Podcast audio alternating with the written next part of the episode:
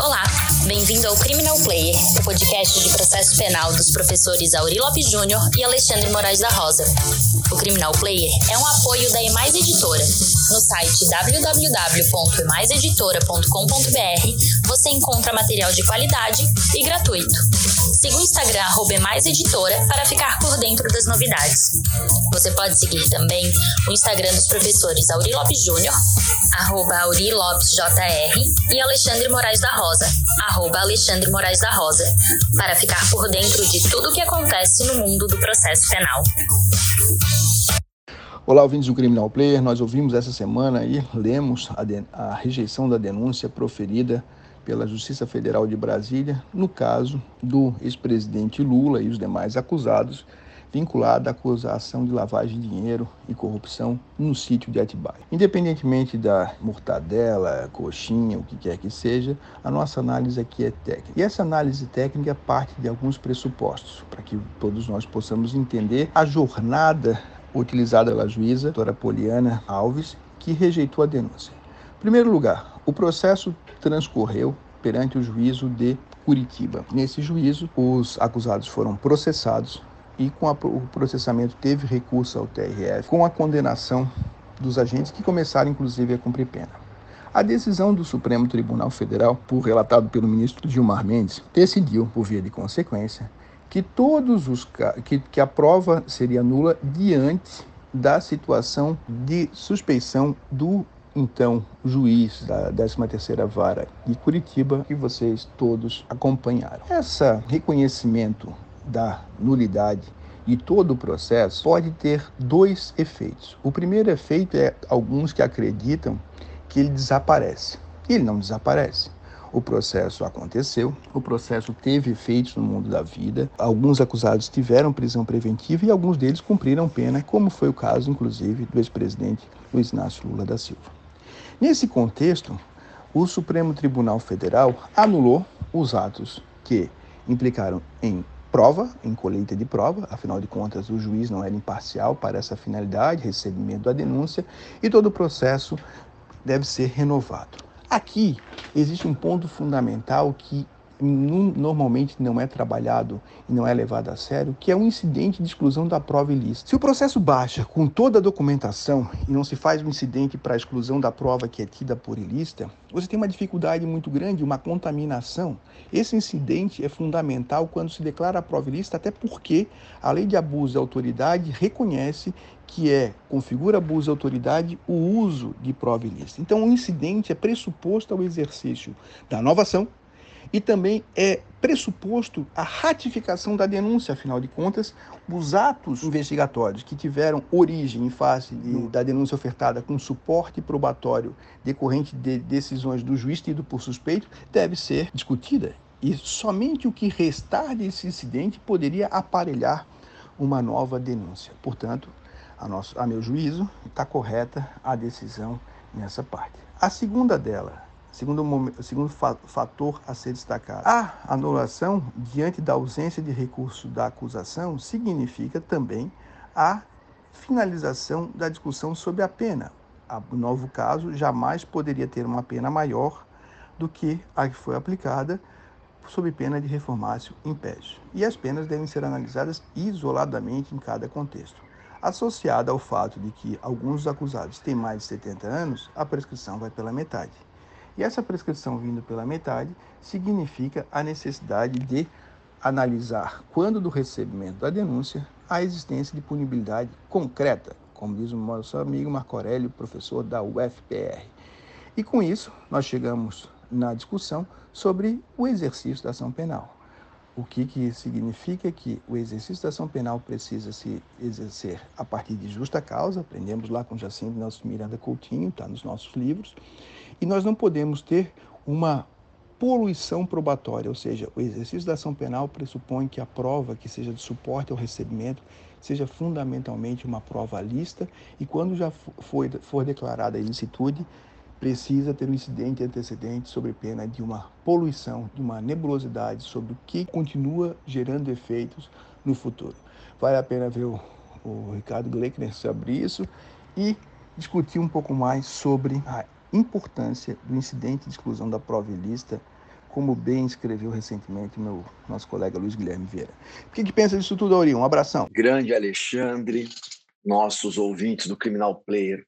Alexandre trouxe um tema para variar muito legal, muito importante, que realmente precisa ser construído o espaço e disciplinado corretamente no CPP, porque nós não temos claramente o incidente de exclusão da prova lista e, portanto, de aferição da contaminação. Nós não temos isso.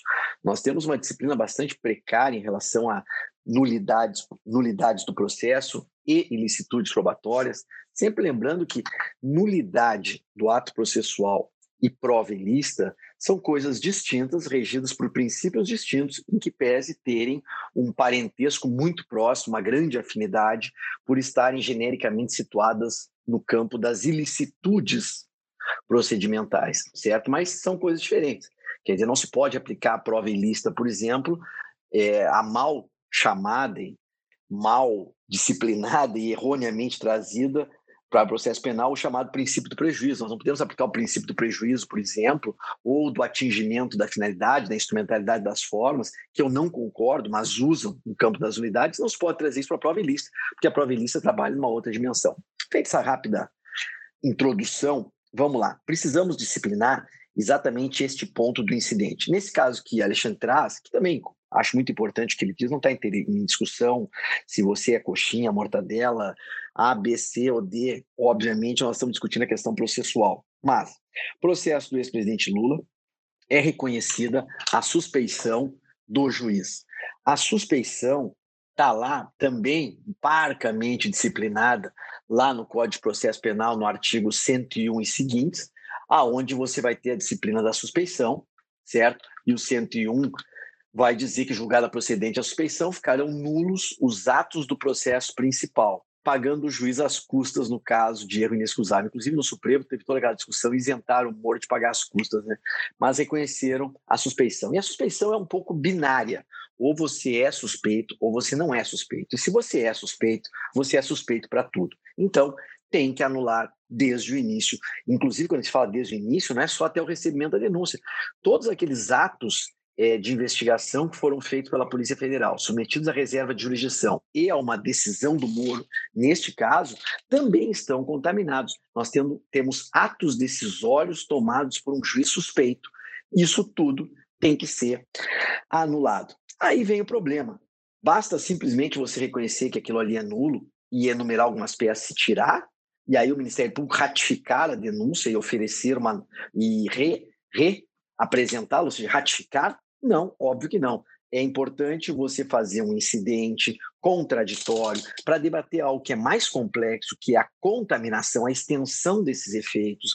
Não é possível uma mera ratificação de denúncia, porque você vai ter um outro contexto probatório. Ou seja, uma vez feita a exclusão, de todas essas peças, essas decisões e essas provas e meios de obtenção de prova, você vai ter um outro contexto probatório e tem que ser oferecida uma nova denúncia que esteja em conformidade com esse novo contexto probatório, que inclusive pode ser absolutamente insuficiente para uma nova denúncia, que é o que se entendeu aqui, retirando toda essa esses elementos contaminados, certo? Não sobrou nada que justificasse uma nova denúncia, muito menos a mera ratificação da denúncia anteriormente oferecida. Também aqui, vamos lembrar apenas por citar né, o artigo 573, parágrafo 1 que diz, né, os atos cuja nulidade não tiver sido sanada serão renovados ou retificados. A nulidade de um ato, uma vez declarada, causará dos atos que dela diretamente dependam, seja, consequência. Princípio da contaminação, certo? 573, parágrafo 1 Mas para você ferir a contaminação, você tem que fazer um incidente. Isso que muitas vezes não se faz. Bom, feito essa, esse debate, digamos assim, é, saneado, saneado o feito, tirado todo, todos os elementos contaminados, você vai ver o que sobrou. E aí pode ser o caso de não sobrar nada que justifique uma nova denúncia, ou sobrar alguma coisa que justifique alguma denúncia, ou seja, uma denúncia parcial. Isso não foi feito aqui. Claro que Alexandre tem toda a razão, tem que se lembrar que não pode haver reformácio impégios, então é, o acusado que foi condenado não pode ser condenado de novo a uma pena superior à anterior, ainda que ela tenha sido anulada, ainda que ela tenha sido anulada, certo? E mais, né? É preciso, como disse o Alexandre muito bem, quando se oferece esta nova denúncia com esse novo contexto probatório, depois de todas as nulidades reconhecidas, é preciso verificar as condições de admissibilidade da acusação, que, como eu canso de dizer e repetir, Alexandre também, não são as condições da ação do processo civil, são as condições de admissibilidade da acusação adequadas ao processo penal. Então, aí, nós vamos ter que analisar o seguinte: basicamente, eu gostava muito da redação do artigo 43, né, que infelizmente foi revogado. Dizia o antigo 43 revogado. A denúncia o que será rejeitada quando? E aí vinha, o fato narrado evidentemente não constituir crime. Então a primeira condição da ação é que o fato narrado aparentemente constitua crime, seja aparentemente típico, ilícito e culpável, tenha fumos, come-se delite.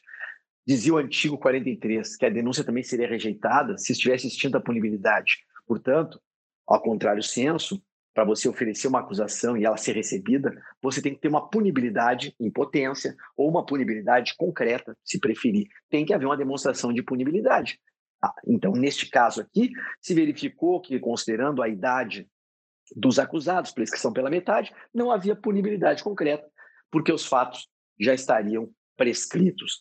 Mas ainda vai dizer o artigo 43, né, que para você a denúncia o que seria rejeitada quando fosse manifesta a ilegitimidade, então você tem que ter uma parte legítima, não é o problema aqui, ou faltar uma condição exigida pela lei para o exercício da ação penal. Aqui nesta fórmula antiga de condição exigida pela lei para o exercício da ação penal, entra o que hoje está consagrado no CPP, que é a justa causa, o que tem uma causa suficiente para justificar o nascimento do processo. E essa causa suficiente, para mim, ela atua em duas dimensões. A justa causa, para mim, ela tem duas perspectivas.